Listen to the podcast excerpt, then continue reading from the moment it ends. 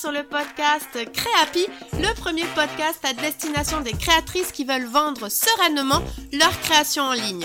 Je suis Marie et je serai ton hôte sur ce podcast.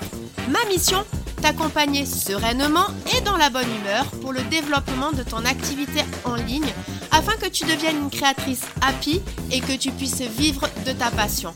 Communication en ligne, réseaux sociaux, boutique en ligne, organisation, stratégie de vente, tous les meilleurs conseils te seront donnés et décryptés. Alors installe-toi confortablement et c'est parti pour l'épisode du jour. Hello hello et je suis ravie de te retrouver dans le quatrième épisode de Créapi. Aujourd'hui je vais te présenter le kit de démarrage pour vendre tes créations en ligne. Comme on peut avoir le kit pour démarrer en couture, on a aussi le kit pour démarrer la vente en ligne et avoir de premiers résultats. À la fin de cet épisode, tu sauras exactement ce qu'il te faut pour vendre en ligne. Et alors, on parlera d'outils, mais tu verras, il n'y a pas que ça. C'est vrai, souvent on se dit que la première chose à faire pour vendre en ligne, c'est de créer une boutique en ligne. Eh bien, tu verras qu'il y a plein d'autres choses à faire avant et que ce n'est d'ailleurs pas une obligation non plus d'avoir une boutique en ligne pour démarrer car c'est vrai qu'avoir seulement une boutique en ligne, ça peut ne pas amener les résultats que l'on attend. Et c'est normal, il y a bien d'autres choses à prévoir avant de lancer sa boutique en ligne. En tout, il y a cinq piliers que je vais justement te dévoiler dans cet épisode pour que tu puisses vendre tes créations en ligne et avoir de premiers résultats. C'est parti avec le premier pilier. Alors si tu me suis sur Instagram, tu sais que je reviens souvent sur ce pilier qui est primordial pour moi. Et si tu me découvres ici, alors déjà merci pour ta confiance et tu comprendras vite, enfin je l'espère, que le positionnement de ton activité est pour moi la base de la base de tout. C'est un peu comme les fondations d'une maison en fait. Sans positionnement, toutes les actions que tu pourras mener sur Internet, alors je ne peux pas dire qu'elles ne marcheront pas, mais elles ne seront pas aussi efficaces que si tu avais travaillé ton positionnement. Et alors, qu'est-ce que j'entends par un positionnement? Eh bien, c'est premièrement à qui tu t'adresses et deuxièmement, qu'est-ce qui te différencie des autres? Et oui, car aujourd'hui, il est important de tirer son épingle du jeu. Et je t'assure que même si tu penses que rien ne, ne te différencie, en fait, il y a plein de choses et j'y reviens juste après. Donc d'abord, je voulais te parler de la cible à qui tu t'adresses. Alors dans cet épisode, je ne vais pas ouvrir la discussion de savoir si tu, si tu dois te nicher et viser spécifiquement les mamans célibataires entre 32 et 34 ans qui ont un bébé de moins de 6 mois, mais je souhaite plutôt te faire comprendre que tu dois connaître ta cible, qu'elle soit large ou nichée du coup. Tu dois connaître ses problématiques, ses attentes et ce que tu peux lui apporter. Et en vendant des créations, je t'assure que tu apportes beaucoup de choses. Tu dois également connaître, et là on arrive à mon deuxième point, ce que tu lui apportes et qu'elle ne trouve pas ailleurs. Tu dois identifier ce qui te démarque de ton marché. Et une fois que tu sais à qui tu t'adresses, ce qu'attend ta cible et en quoi tu es différente, tada Tu as ton positionnement. Oui, mais alors, ok, vous allez me dire merci Marie, euh, mais moi je fais comment? Parce que là sur le papier ça a l'air simple, mais euh, bon, je sais pas trop, je sais pas trop par où commencer. Et euh, justement, avec ce premier passage à l'action, je vais te guider. Déjà, pour connaître ta cible, je te conseille de prendre une dizaine de personnes, alors ça peut être des anciens clients ou des gens de ton audience, et de les contacter par téléphone, ou encore mieux en visio ou en appel vidéo. Et là, tu pourras leur demander quelles sont leurs problématiques, leurs attentes et leurs difficultés, bien entendu, par rapport à ce que tu vends. Et profites-en aussi pour leur demander en quoi ton produit a ou pourrait répondre à leurs besoins. Ça te donnera également des premières pistes pour la suite du passage à l'action qui arrive juste après. En tout cas, si tu ne te sens pas de faire ces appels, tu peux quand même faire un sondage sous Google Form par exemple ou en story Instagram. Il y aura un peu moins de contenu à, exploiter qu'une réelle conversation entre deux personnes, mais c'est toujours mieux que rien, donc je t'invite déjà au moins à faire ce premier passage à l'action là. Mais si tu as écouté mes autres épisodes de, de Crappy, tu l'as peut-être déjà réalisé. Du coup, tu peux, tu peux passer à la suite. Et donc, maintenant, tu dois trouver ce qui te différencie.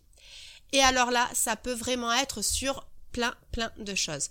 Tu peux te différencier par ta personnalité, par tes valeurs, par ton histoire personnelle, par ton ou tes combats, par ta manière de communiquer, par ton identité de marque, et ça tombe bien, on en parle juste après. Tu peux aussi te différencier par ton expertise ou ta spécialisation.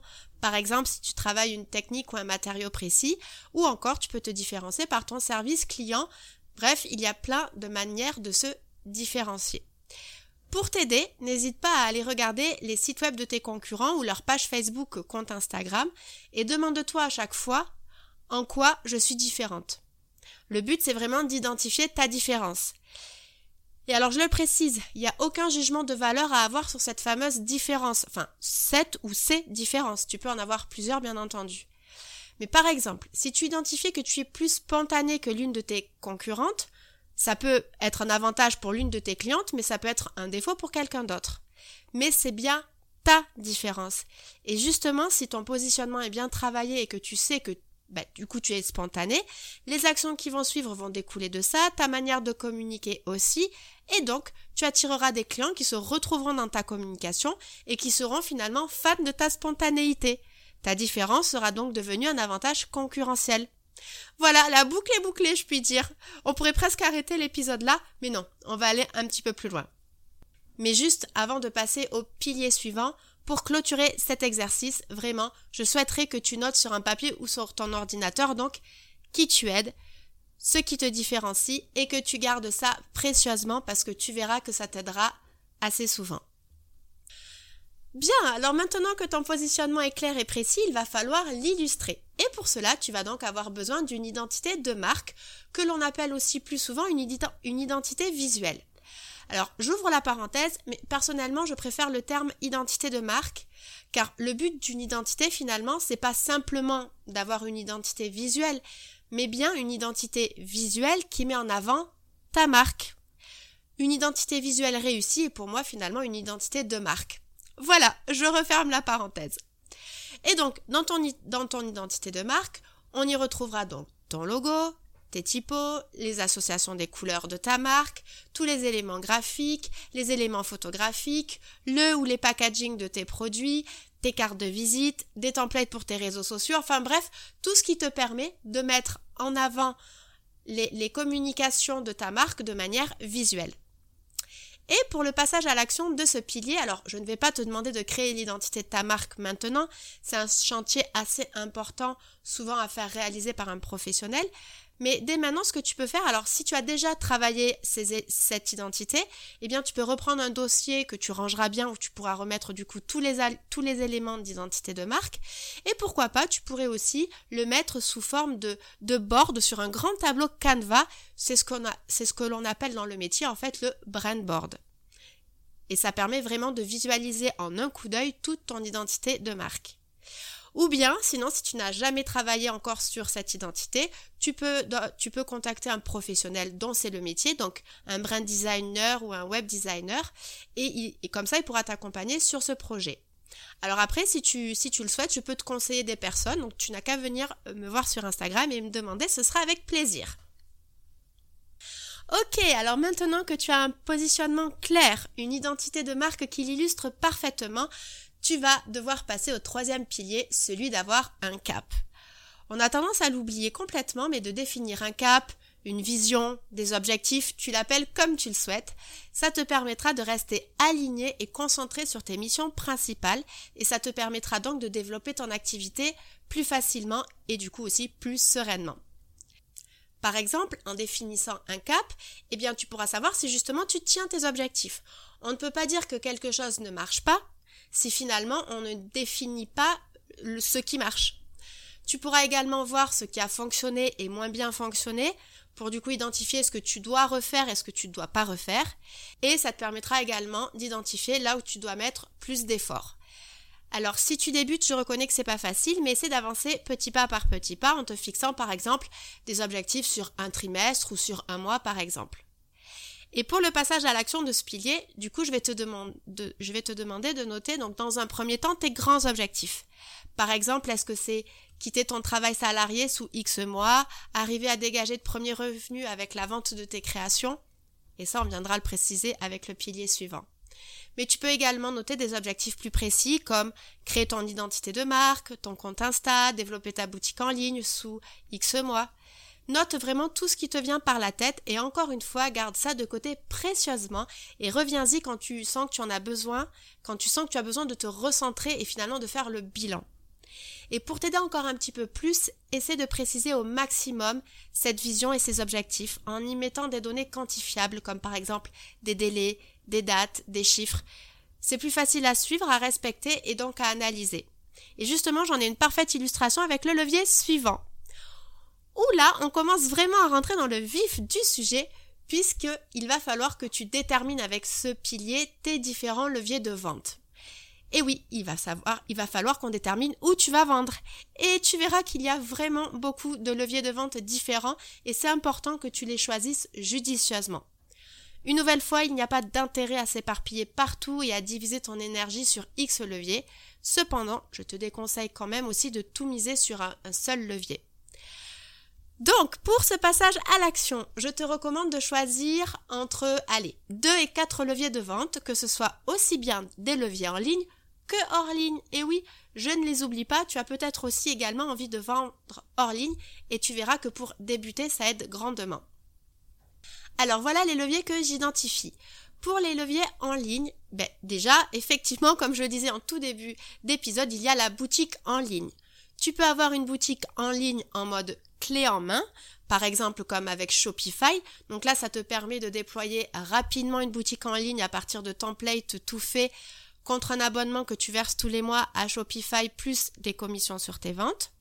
Ou sinon, tu as aussi une boutique en ligne en autonomie, comme par exemple avec des solutions comme WooCommerce, où là tu pourras vraiment construire ta boutique sur mesure, aussi bien au niveau du look que des fonctionnalités, sans commission de la part d'un prestataire externe, mais là, du coup, ça prend un petit peu plus de temps. Ne t'inquiète pas, un futur épisode de podcast traitera en long, en large et en travers ces deux solutions de boutique en ligne, mais là, je te propose que l'on avance. Puisque le troisième levier pour vendre en ligne, c'est aussi de faire appel à des places de marché à destination des créateurs comme Etsy par exemple, que je n'ai du coup pas besoin de te représenter ici. Et enfin, le dernier levier en ligne aussi, ce sont les réseaux sociaux. Vraiment, c'est un très très bon levier de visibilité, mais aussi de vente, notamment en attendant d'avoir une boutique en ligne, puisque avec les réseaux sociaux, tu amènes vraiment une notion de proximité plus forte et assez importante qui rassure finalement dans un processus d'achat avec un client. Donc voilà, ça peut être aussi une bonne alternative, le temps d'avoir une boutique en ligne, de, vendre ses créations et de les mettre en avant sur les réseaux sociaux. Et concernant les leviers de vente hors ligne, alors il va y avoir tout ce qui est marché. Donc par exemple, si tu souhaites vendre tes créations sur les marchés de ta ville ou de ta région, il y a aussi le fait de pouvoir exposer tes créations dans des boutiques éphémères ou perpétuelles. Tu peux également faire le choix de vendre tes, produits et tes créations sur des événements. Et enfin, le dernier levier de vente hors ligne qui est pourtant très utile quand on démarre, c'est le bouche à oreille autour de ses amis et ses proches. Et donc, c'est à ce moment-là que je te recommande de revenir sur ton cap et essayer de déterminer quelle part de ton chiffre d'affaires prendra chaque levier. Du coup, pour clôturer ce pilier, je te propose donc le passage à l'action suivant. Note tes objectifs de vente en face de chacun des leviers que tu auras sélectionnés. Alors cela peut être un chiffre d'affaires, le nombre de ventes, une part en pourcentage, des points d'intérêt, enfin bref, ce que tu veux tant que c'est quantifiable. Ok, alors maintenant que tu as un positionnement clair, une identité de marque mémorable, un cap bien aligné et que tu sais où tu vas vendre, on arrive maintenant au cinquième et dernier pilier, celui de ta visibilité. C'est l'heure d'aller crier sur tous les toits que tu crées de superbes créations. Et alors non, justement, il faut pas le faire sur tous les toits. Je crois que tu auras compris mon credo, mais je te conseille donc de choisir quatre leviers de visibilité maximum et de te concentrer dessus afin de rester efficace sur chacun d'eux et de tenir le rythme. Et donc, pour le passage à l'action de ce pilier, je vais te demander de choisir quatre piliers de visibilité maximum dans la liste que je vais te donner. Déjà, tu peux donc décider de gagner en visibilité grâce au contenu, grâce à une stratégie de contenu. Des contenus que tu pourrais publier sur les réseaux sociaux, sur un blog, sur une newsletter, une chaîne YouTube ou pourquoi pas un podcast. Il va y avoir aussi des leviers de visibilité pour la visibilité de ta boutique grâce notamment au référencement et au SEO.